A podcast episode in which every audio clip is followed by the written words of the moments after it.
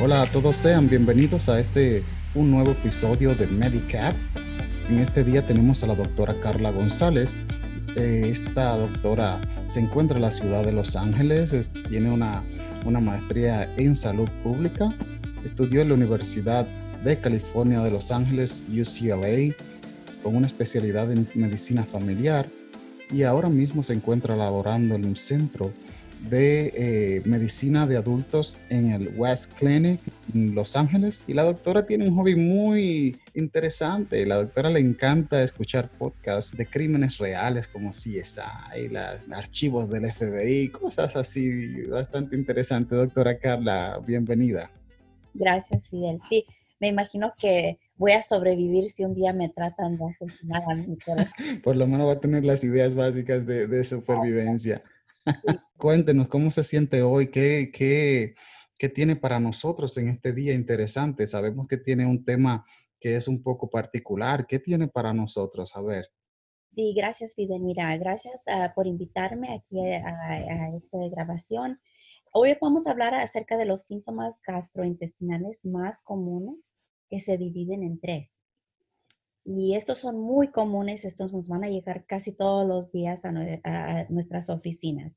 El primer síntoma es el que se le dice, como dice mi gente de México, doctora, tengo tanta inflamación estomacal. Siento que el estómago lo tengo llenísimo. Uh, siento que está muy lleno, siento que está inflado.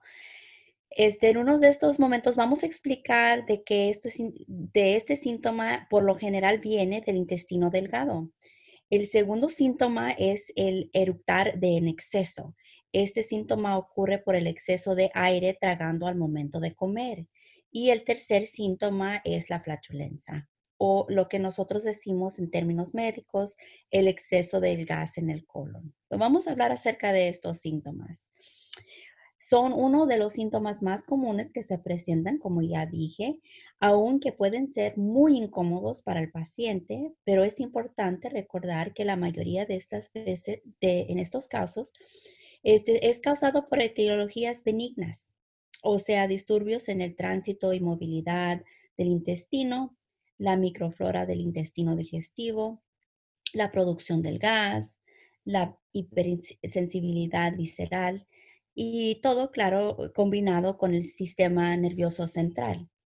Este último punto lo sabemos bien porque en casos que, en que hay ansiedad y depresión, estos síntomas se pueden empeorar. Pero una pregunta, em, al presentarse un paciente con estos síntomas, ¿cómo sería el, el, abordaje? ¿Qué sería lo primero que debemos nosotros realizar para comenzar la evaluación? ¿Cuál sería el enfoque que usted le daría, doctora? Ok, Fidel, mira, pues como siempre, la clave está en los detalles uh, de lo que listamos de los pacientes. Ellos nos van a contar la historia y nos, nosotros le vamos a hacer unas preguntas muy específicas, comenzando con establecer una relación con el paciente en la que ellos se sientan que uno de verdad los estamos poniendo atención, este, no le estamos, uh, vamos a escucharlos. Puede ser que ellos ya se han presentado a otros doctores y no le han, este, no, no le han dado como su atención de vida. Entonces, ya estable, estableciendo esa relación con el paciente, podemos incluir varias preguntas.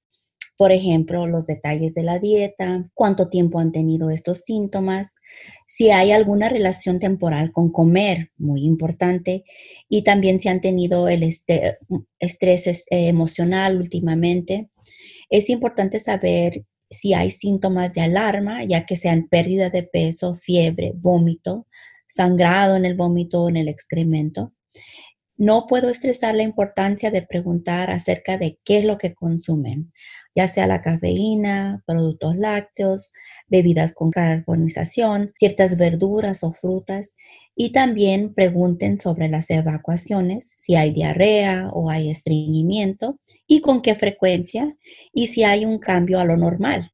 Excelente, de verdad es algo que hay que tomar muy en cuenta. Gracias por mencionar este punto, pero al momento en que nosotros obtenemos esta información durante eh, el interrogatorio, durante nuestro examen, ¿qué nosotros deberíamos eh, de hacer? ¿Qué es el siguiente paso? Porque vamos a ir por paso, vamos a tomar los criterios necesarios y quisiera saber cuál, es, cuál sería el abordaje después del primer encuentro con nuestro paciente y después de obtener esta información.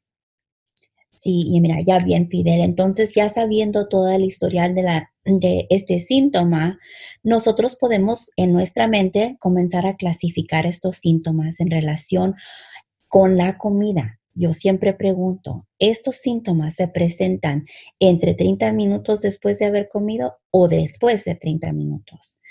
Eso es, yo creo, el clave a nosotros poder solucionar este problema para el paciente se puede, los que están, los síntomas que comienzan entre 30 minutos después de haber comido se pueden localizar a problemas en el esófago, el, el estómago y el intestino duodeno. Y ya después de esto se pueden categorizar. Primeramente, el, la primera cosa que puede, puede ser es la dispepsia. Muchas veces hay una relación con la producción de ácido estomacal ok, muchas personas dicen, siento como, como una grura, ok. también dicen, yo tengo o me han diagnosticado con gastritis. En esos casos nosotros debemos de iniciar algo para limitar el ácido como un, ah, como un inhibir, inhibitor de la pompa de protones, ya sea como algo, nosotros usamos mucho el omeprazol, pero es importante que no esperen hasta que el paciente diga, tengo agruras. Pueden ser agruras silenciosas que se manifiestan en el síntoma de esta inflamación que ellos describen. Y también sería muy importante mandar la serología para el H. pylori, la bacteria que causa el gastritis, y si es positivo, entonces tratar esta infección también. La segunda categorización sería ah, los problemas con el estómago que limitan la cantidad de comida que cabe adentro del estómago eh, o, lo que acepte el estómago. Estos son unos casos más raros y por lo general están relacionados con los reflejos vagales. Tercer, el problema de gastroparesis es, muy, es algo muy común, especialmente con los pacientes que tienen diabetes. En ese caso, sería posible iniciar tratamiento con un agente proquinéctico como la metoclopramida o los antidepresivos tricíclicos. Y el cuarto sería alguna obstrucción de la salida gástrica y esto se, esto se ven con el síntoma de saciedad precoz o con vómito. Entonces, esos cuatro son los síntomas que a mí me gusta pensar en ellos cuando me dice el paciente, sí, después, como en, de entre 30 minutos de haber comido, yo siento esta incomodez. Dos preguntitas. ¿Qué pasa cuando nosotros tenemos este paciente que nosotros quisiéramos mandarle a hacerle su examen de Helicobacter pylori o H. pylori y el paciente no tiene disponibilidad económica o no tiene una disponibilidad de seguro o simplemente como esto está enfocado para eh, lugares que a veces tienen bajos recursos, pudiéramos nosotros eh, tener un abordaje directo, pudiéramos recomendar algo específicamente sin tener una prueba positiva o negativa de Helicobacter pylori? Sí, claro que sí. Si uno ya ha iniciado un agente como el omeprazol y pues siente como un alivio pero no es completo, entonces sería recomendable poder iniciar el tratamiento para eliminar esta bacteria que vienen siendo los dos antibióticos y combinado también con el omeprazol. Ok, entonces podríamos comenzar empíricamente con un tratamiento de, de fármacos inhibidores de la bomba de protones y luego, como dijo, los antibióticos si el paciente no mejora. Perfecto. Esto es algo que tenemos que tener muy en cuenta en atención primaria y más en lugares que son de bajo acceso a, servicios de salud.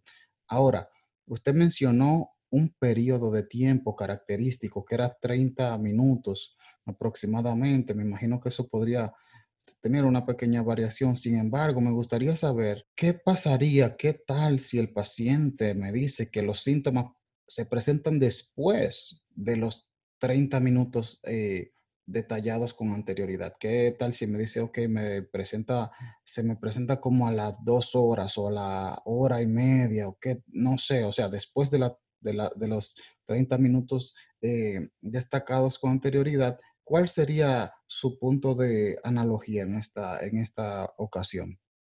Sí, mira, bien, Fidel. Entonces, estos síntomas que ocurren ya después de los 30 minutos, ya como dices tú, una variación está aceptable, pero ya que sea más después, entonces comenzamos a pensar que eso sería un problema en el intestino delgado. Este, también estos, estos síntomas se pueden clasificar también en diferentes categorías. Para pensarlo bien, vamos a hablar acerca de cuatro.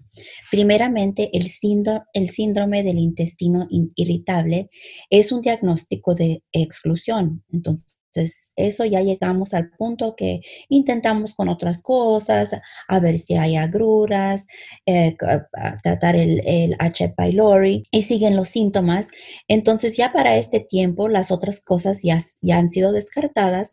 La serología de las, uh, para celíaca se, ha sido negativa, este, si tiene ese recurso. Entonces, se puede llamar este el síndrome del intestino irritable y, se presenta de diferentes formas. Unas personas le da con diarrea, otras se da con estreñimiento y unas personas tienen una combinación de las dos. Hay muchas opciones para estas personas con el síndrome de intestino irritable, comenzando con lo más importante que sería la modificación de la dieta. Yo le digo a todos los pacientes que eliminen si pueden los productos lácteos, que eliminen la cafeína, este, también cualquier comidas que pueden producir sacáridos fermentables y para eso podemos ah, dar una lista también.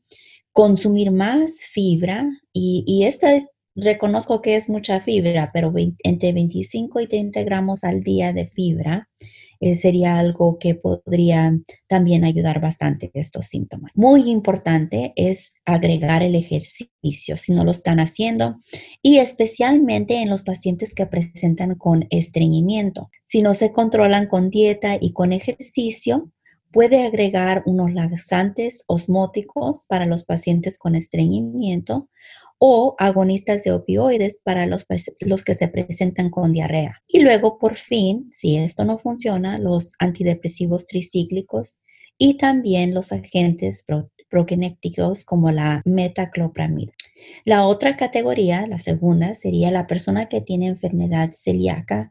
Esto se presenta con flatulencia, diarrea, estreñimiento, pero también, muy importante, hay otros síntomas eso serían la pérdida del peso, la anemia y la osteoporosis. Entonces sería importante mandar la serología de celíaco y si sale positiva debe de comprobar con una biopsia del intestino duodeno. El tercer sería el sobrecrecimiento de bacteria en el intestino y se pueden iniciar unos probióticos. Esto también puede venir en la forma de yogur, simplemente que sea un probiótico, ah, que, diga que contiene probióticos. Y el cuarto sería la, sensibilidad de alguna alimentación, ya sea el gluten, productos lácteos, las comidas que producen sacáridos fermentables. Como le dije, vamos a incluir una lista para estas comidas para tratar de eliminarlas. Eh, de verdad, usted clasificó, doctora, estas condiciones frecuentes de una manera muy sencilla que me gustó. Eh, me gusta el, eh, la cronología que está usando basada en el tiempo. Esto es algo que nos podría ayudar muchísimo en un momento determinado para uno hacer y, tomar el criterio necesario al hacer un diagnóstico diferencial. Uno puede discriminar más fácil si uno tiene un, un estándar, eh, un, patrón en el medio que me diga, ok, enfócate en tal zona, en tal área. Eso me, me, me interesa porque básicamente en el área de, de, salud uno tiene a veces que tener mucha memoria de muchos detallitos y hay veces que un detalle grande como lo que es el tiempo no es fácil pasar por alto y es algo que los pacientes siempre mencionan cuando vienen a nuestras consultas y siempre mencionan el tiempo, oh no, me pasa después que como, antes que como, me pasa como es. Siempre también mencionar algo, recalcar algo de lo que mencionó doctora, es la historia, la historia, los antecedentes de, de salud de los pacientes. Hay muchas enfermedades que están asociadas con otros antecedentes, con otras enfermedades. Entonces nosotros tenemos que poder hacer enlaces y poder así llegar a un diagnóstico más acertado, poder tener mejores ideas y, por ejemplo, cuando mencionó lo de la enfermedad celíaca, hay muchas, eh, muchos lugares que de verdad los pacientes no van a poder ir a, ir a, hacerse el examen correcto y necesario para hacer una discriminación y poder eh, diagnosticarle una enfermedad celíaca. No van a poder hacerse una biopsia duodenal. Sin embargo, cuando los proveedores del sector salud enfocados en la atención primaria, que están en contacto directo, en frontline, en, directamente con el paciente en, en su estado agudo de la presentación, es importante que nosotros podamos entender los puntos y agarrar estos detallitos y aunque no tengamos todos los diagnósticos, eh, todos los exámenes diagnósticos necesarios, podamos ayudar al paciente y si entendemos que es algo demasiado que se nos sale de las manos, saber también cuándo se nos sale de las manos, cuándo referir al paciente. No somos superhéroes tan poderosos, somos superhéroes de... somos unos superhéroes con poderes limitados, así que tenemos que saber cuándo pedimos ayuda a otros superhéroes también. Entonces, de verdad, gracias por, el, por las aclaraciones. Este es un tema excelente y me encantó muchísimo. Quisiera saber si hay algo que quisiera dejarle saber a los doctores, a los colegas galenos que nos están escuchando alrededor del mundo, hablantes del el mejor idioma y más hermoso, de la bolita del mundo, como dicen en mi país, que es el español, con nuestros acentos diferentes y lo que sea, pero eh, todos compartimos ese origen. Y Quisiera saber si tiene alguna recomendación, algo que decir a cada uno de nuestros colegas. Claro que sí, mira, Fidel, gracias. Mira, tocante el, eh, este tema que estuvimos hablando hoy día, me gustó mucho que dijiste que sí, en muchos casos no vamos a tener eh, la opción de poder mandar Ah, estos exámenes y, determinar de esa forma. Pero como digo, el historial sería muy importante y también, ya que uno ya tiene esa relación con el paciente, entonces poder decir a la, a la, al paciente, sabes que sí hay muchas opciones, aunque no tengamos todos esos exámenes, todavía podemos darte varios tratamientos, podemos cambiar la dieta, podemos darte una lista de comidas que no comas, vamos a decir que vamos a tratar de evitar el gluten, entonces podemos dar esa, es, esa lista para el paciente. So, darle como confianza al paciente y, motivarlo que juntos, nosotros y ellos vamos a poder llegar a un acuerdo este, y como dices, dices Fidel también en el momento que ya esté fuera de nuestras manos, este, entonces elicitar la ayuda de otros especialistas cuando sea necesario. Y para todos mis amigos que están brindando cuidados médicos a las personas en otras partes del mundo, este, en Latinoamérica. Les quiero decir que también nosotros, es importante mantener la comunicación abierta, nosotros poder aprender de lo que estamos haciendo eh, en otras partes del mundo y, tratar de, este, ah, compartir compartir esa información de la forma que sea posible. Estoy muy agradecido por estar aquí. Gracias, Fidel. Muchísimas gracias, doctora Carla González, con nosotros. Quiero decir también que la doctora está trabajando con un grupo de colegas, están desarrollando un podcast informativo, no para doctores necesariamente, pero para la población en general, enfocado en cosas comunes, frecuentes en atención primaria. La doctora eh, tiene una población muy amplia y la doctora también trabaja con una, o sea, la cantidad, el porcentaje de, de hispanos que la doctora ve es súper alto también y ella le encanta trabajar con esta población y si podemos ayudar en cualquier cosa, siempre vamos a estar disponibles. Galenos, colegas, hasta aquí ha sido nuestro episodio por hoy, doctora Carla González, muchas gracias por asistir con nosotros. Pase buen resto de la semana. Nos vemos en la próxima.